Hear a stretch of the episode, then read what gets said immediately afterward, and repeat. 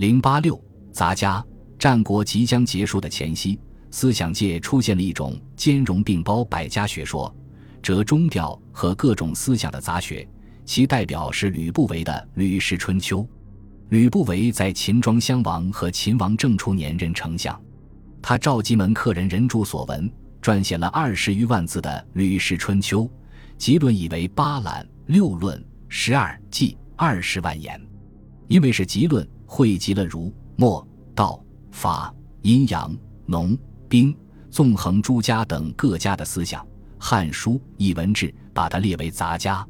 班固说：“杂家者流，盖出于一官，兼儒墨，和民法，治国体之有此，见王治之无不贯，此其所长也。”《吕氏春秋》写作的目的是为了辅导人君总结历史兴亡的经验教训，作为治政的借鉴，和孔子作《春秋》的本意相同，所以也以《春秋》命名。《吕氏春秋》包括了儒、墨、道、法。阴阳、农、兵、纵横诸家的理论，虽未能创立完整的体系，但这并不是说《吕氏春秋》没有自己的立场与主要倾向。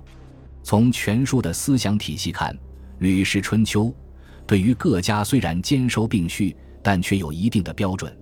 主要的是对于儒家、道家采取尽量摄取的态度。《四库全书》说他大抵以儒为主，而参以道家、墨家。其说可信，《吕氏春秋》非常尊崇儒家以德服人的仁政王道思想。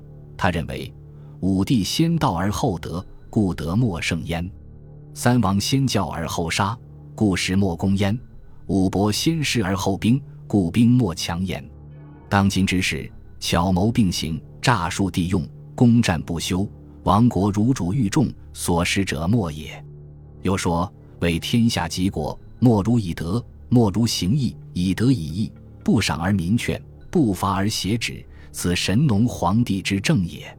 他认为孔子的正名理论是治理国家最好的理论。凡为治，必先定分，君臣、父子、夫妇六者当位。只有确立了君君、臣臣、父父、子子封建伦常关系，才能从根本上治理国家。《吕氏春秋》十分重视文化和教育的价值。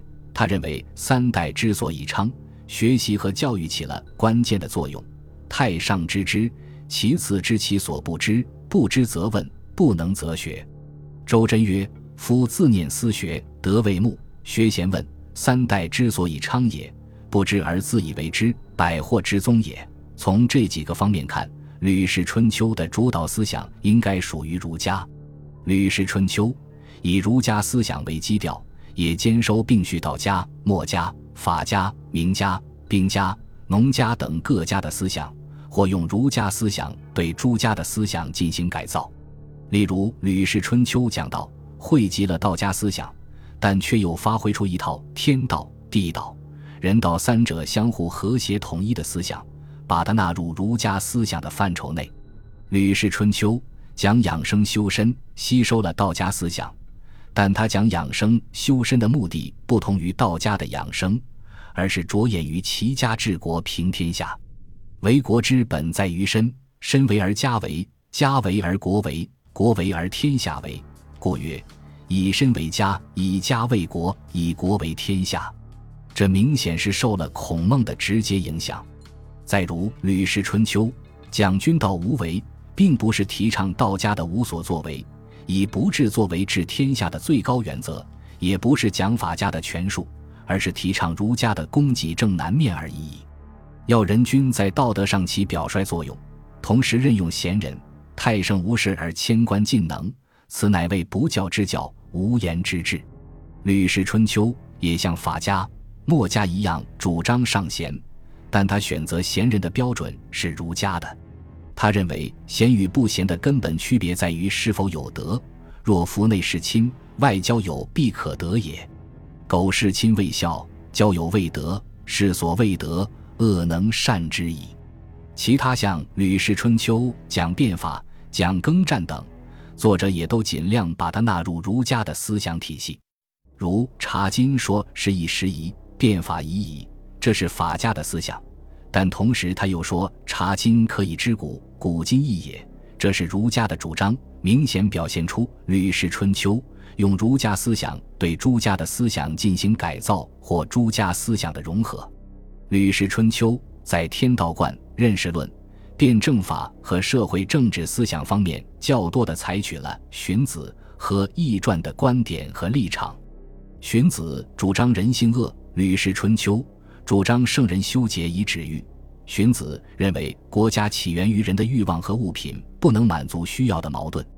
吕氏春秋也认为，君道出于生存发展和调节相互关系的需要，并不是天生就有的。